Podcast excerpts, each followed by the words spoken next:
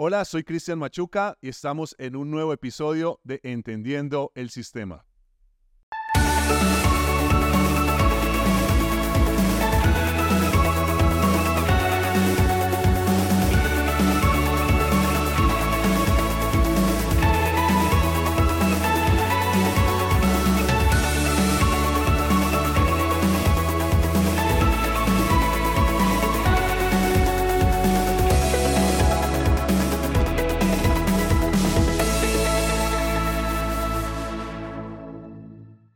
Y hoy tenemos una invitada muy especial a este episodio de Entendiendo el Sistema.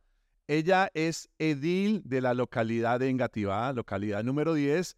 Y bueno, hola Darly, ¿cómo vas? Hola Cris, un gusto estar contigo. Muchas gracias Darly.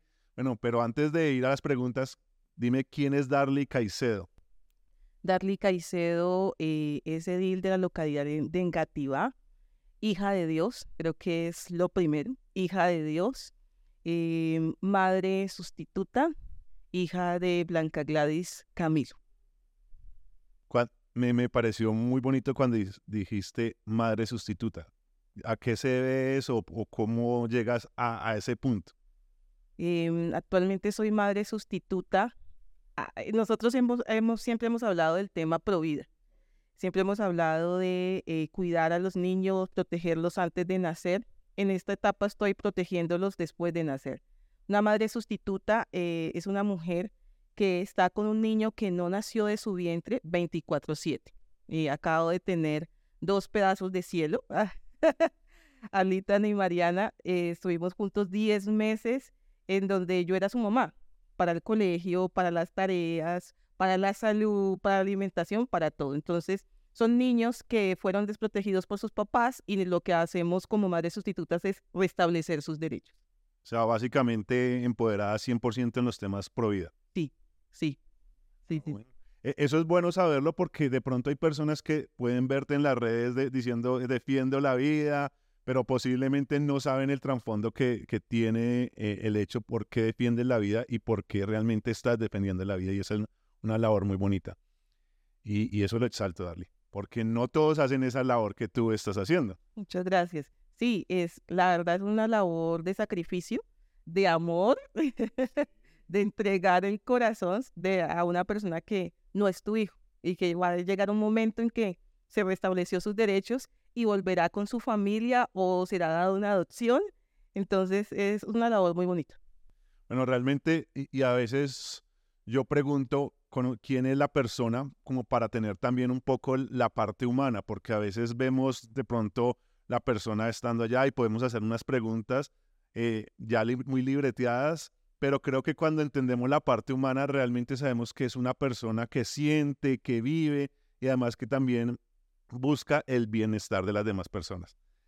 Y un poco también de lo que tú haces en, en tu rol, eh, eres edil de la localidad de Engativá, pero yo he escuchado varias veces que se dice edilesa, la edil, bueno, realmente cuál sería el, el uso correcto del lenguaje. El uso correcto sería edil, la edil. Eh, solo que por un tema de inclusión que hemos visto, se utiliza edilesa, pero el uso correcto debería ser la edil, la edil. Ese sería, sería el uso correcto. O edila, pero creo que Sí. suena mejor la edil. O sea, cuando una persona dice la edilesa, no es que esté mal, pero sí está, está maltratando un poco el lenguaje, podríamos decirlo así. Exactamente. Realmente ya es un tema que eh, estamos en un momento, en una corriente de cambiar las palabras para suavizar, para incluir, y por eso es que se está utilizando mucho edilesa, la edilesa, la lideresa, la... Y llega un momento en que comienza a rayar, ¿no? Cuando comenzamos a todo volverlo femenino.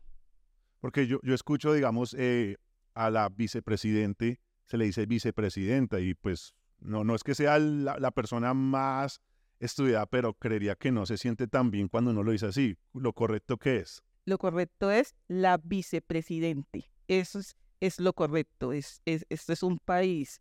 Entonces, ejemplo, en la JAL tenemos eh, presidencias. Cuando hay una presidente, no se le dice es que es la presidenta. No, ella es presidente de un ente. Ah, Ok. O sea, básicamente no, no podemos decir ENTA porque no está presidiendo una ENTA, no está presidiendo. Exactamente. Ok, eso es bueno saberlo y precisamente por eso este episodio, estos episodios de Entendiendo el Sistema, porque hay gente que posiblemente se deja guiar por lo que los demás de- dicen, decimos. El romanticismo del lenguaje. Exactamente, romantizamos mucho el lenguaje. Y, un poco hablas de, eh, estás en la, en la HAL de eh, Engativá. Bueno, dije HAL porque sé que es una junta administradora local, pero hay personas que no saben qué es eso. ¿Qué es una HAL? Una JAL, eh, en este caso, Engativá está conformada por 11 ediles de diferentes partidos políticos. Somos elegidos popularmente. En el 2019 hubo elecciones y de allí salió el resultado, lo cual nos permitió ser ediles de la localidad de Engativá. La JAL es la autoridad política en la localidad de Engativá. Las localidades, en caso aquí en Bogotá, son 20 y cada localidad tiene una JAL, tiene un presidente, tiene un alcalde o alcaldesa, pues, ya que estamos hablando de inclusión, y tiene una junta administradora local. ¿sí? Eh, no sé si nos vamos a las funciones, no sé si... Sí, digamos que ah, para, para allá vamos. Sí, digamos que un poco de, de esa parte de entender el sistema, eh, hemos, sabemos que, y porque ya lo hemos hablado en episodios anteriores, que lo- los alcaldes locales, porque antes decían las alcaldías menores, pero ahora se dice alcaldías locales, tienen una función. Dentro de esas funciones, pues ya, ya hay unas funciones específicas. Ustedes como eh, ediles tienen otras funciones. Pero, ¿qué hace realmente un edil? un edil tiene, habla de las funciones generales, eh, adopta el plan de desarrollo. Cuando iniciamos todo el proceso del edilato, lo primero que tenemos que hacer es adoptar el plan de desarrollo. Se discute el plan de desarrollo que finalmente lo radica el alcalde. El alcalde radica el plan de desarrollo después de haber sido elegido, etcétera. Radica el plan de desarrollo, discutimos el plan de desarrollo, le hacemos las obs- observaciones, las proposiciones, los cambios y finalmente se aprueba el plan de desarrollo. Entonces nosotros somos los encargados finalmente de esa hoja de ruta que es el plan de desarrollo. Otra de las funciones de los ediles es siempre debemos discutir el presupuesto año a año. En diciembre se está discutiendo el presupuesto. Del 3 al 15 de diciembre se aprueba el presupuesto de la localidad año a año. Eh, los ediles somos los encargados de hacer el control precisamente al plan de desarrollo y por ende pues hacerle el control a la alcaldía como tal. Nosotros hacemos diariamente un control político tanto a las distrital como lo local, que es que realmente nos compete.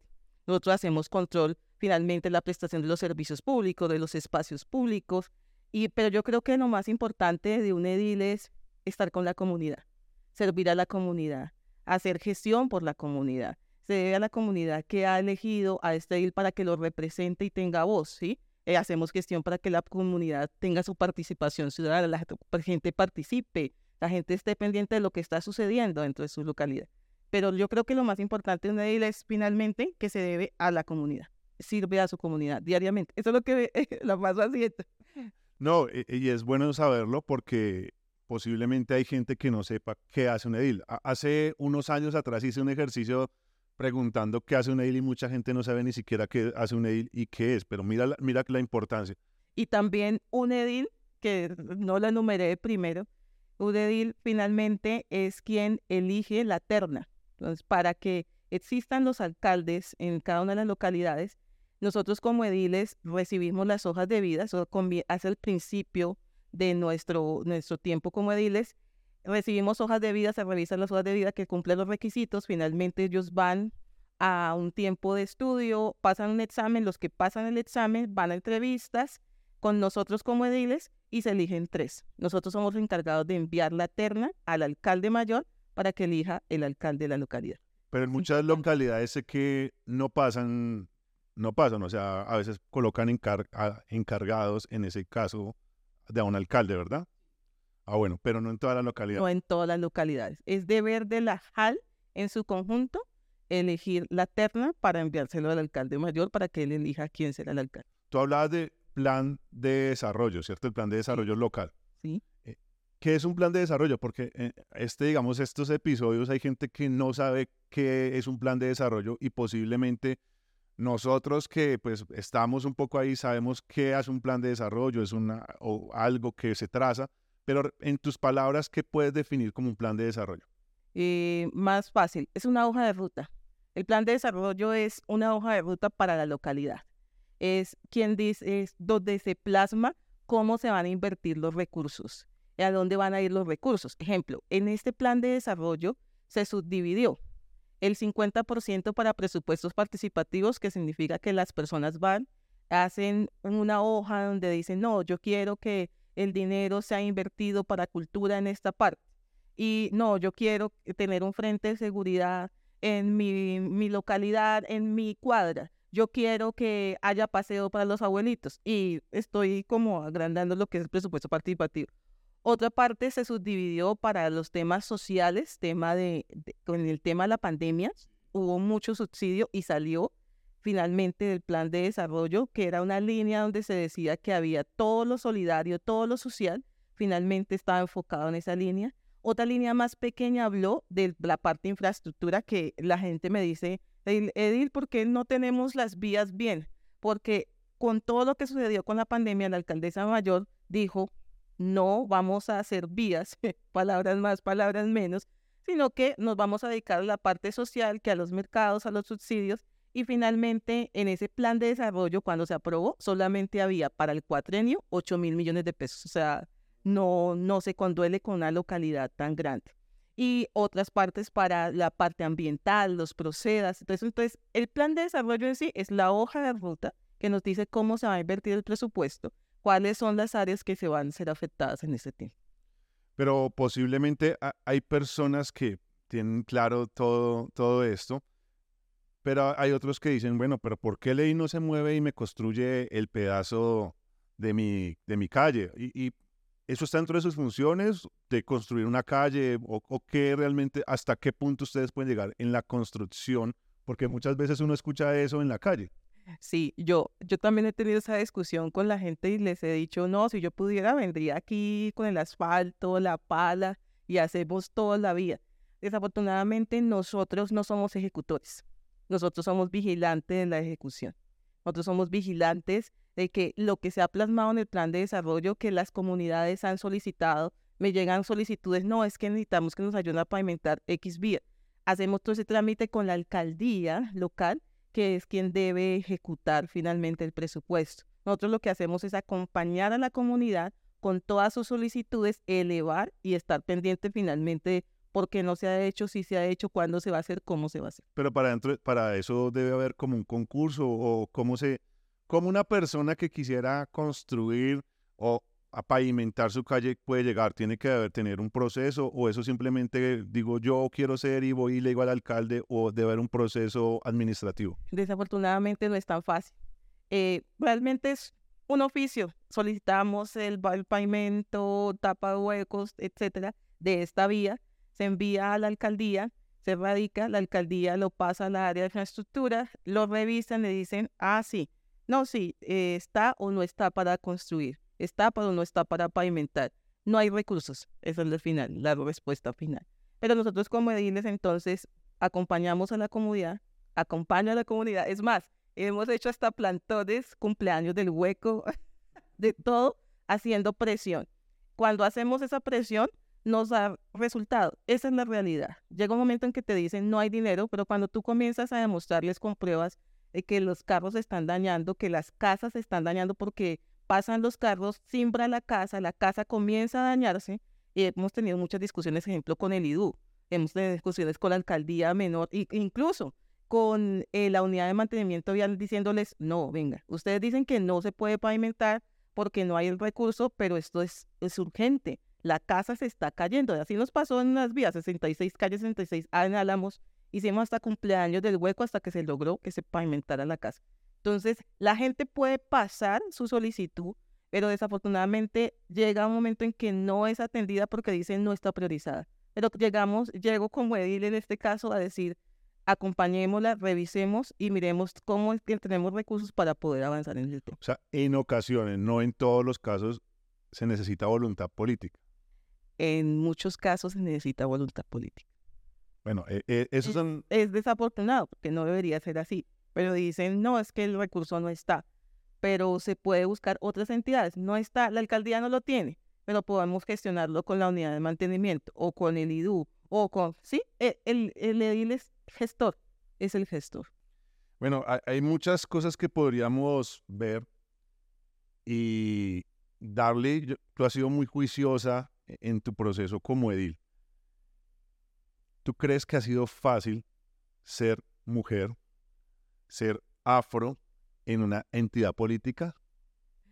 Eh, no ha sido fácil, no ha sido fácil, pero yo soy de las personas de que, pues, tengo un Dios, soy una hija de Dios, entonces creo que Dios me ha ayudado, ¿sabes? Dios me ha ayudado. Eh, cuando llega una mujer negra, sí, una mujer que pues nadie daba como de dónde salió, pues Dios ha dado la gracia, Dios ha dado realmente la gracia. También decir que conté con una junta administradora local que ha sido muy bonita, ha sido de mucho respeto, de cariño, eh, me he ganado el cariño de, mis compañeros, el respeto de ellos, eh, tanto así que soy de las ediles que más hace ponencias por ser llamada la juiciosa. Entonces, pues eso ha sido bonito. En general, cuando tú sales eh, la gente dice como, ah, sí, usted es una mujer. Ah, no, pero sí le creo porque las mujeres son juiciosas. Eso me ha pasado. La verdad, yo no he sentido esa represión por ser mujer y por ser negra. Realmente no lo he sentido.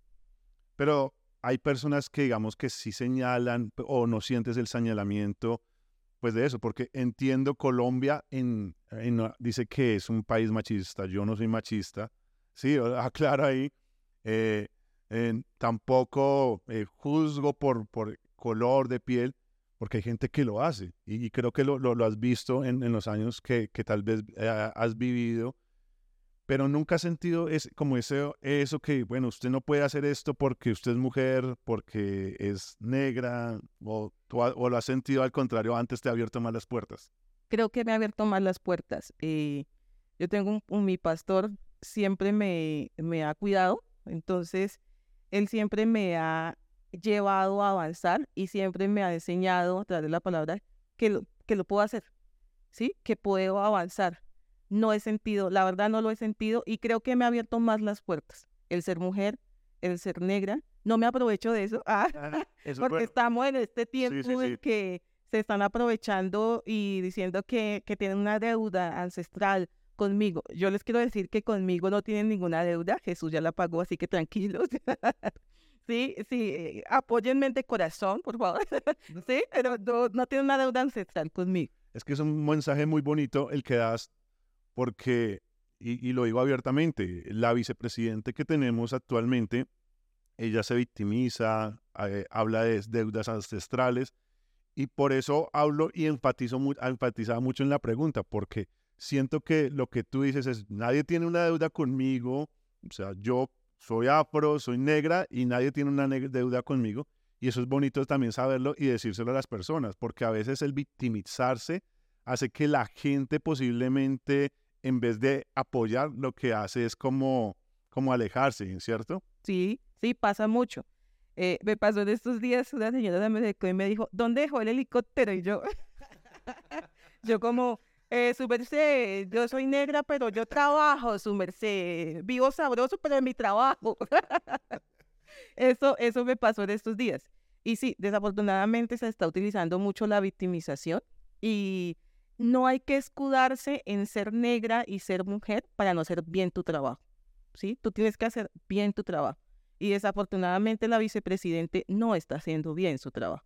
Creo que le hace falta preparación para este, este puesto tan importante que es dirigir esta nación, le hace falta humildad, ¿sí? Le hace falta tener realmente claro realmente quién es Colombia. O sea, realmente le hace falta y yo, con todo respeto, sí, no me siento representada por ella, la verdad. Y sé que muchos negros no nos sentimos representados por ella. Por eso muchas veces me dice, utiliza este tiempo de que está el tema de la mujer, victimícese. Yo no necesito hacer eso. Yo creo que hay que trabajar, yo creo que hay que trabajar fuerte y hacerlo de una manera correcta para poder avanzar y conseguir las metas y los propósitos.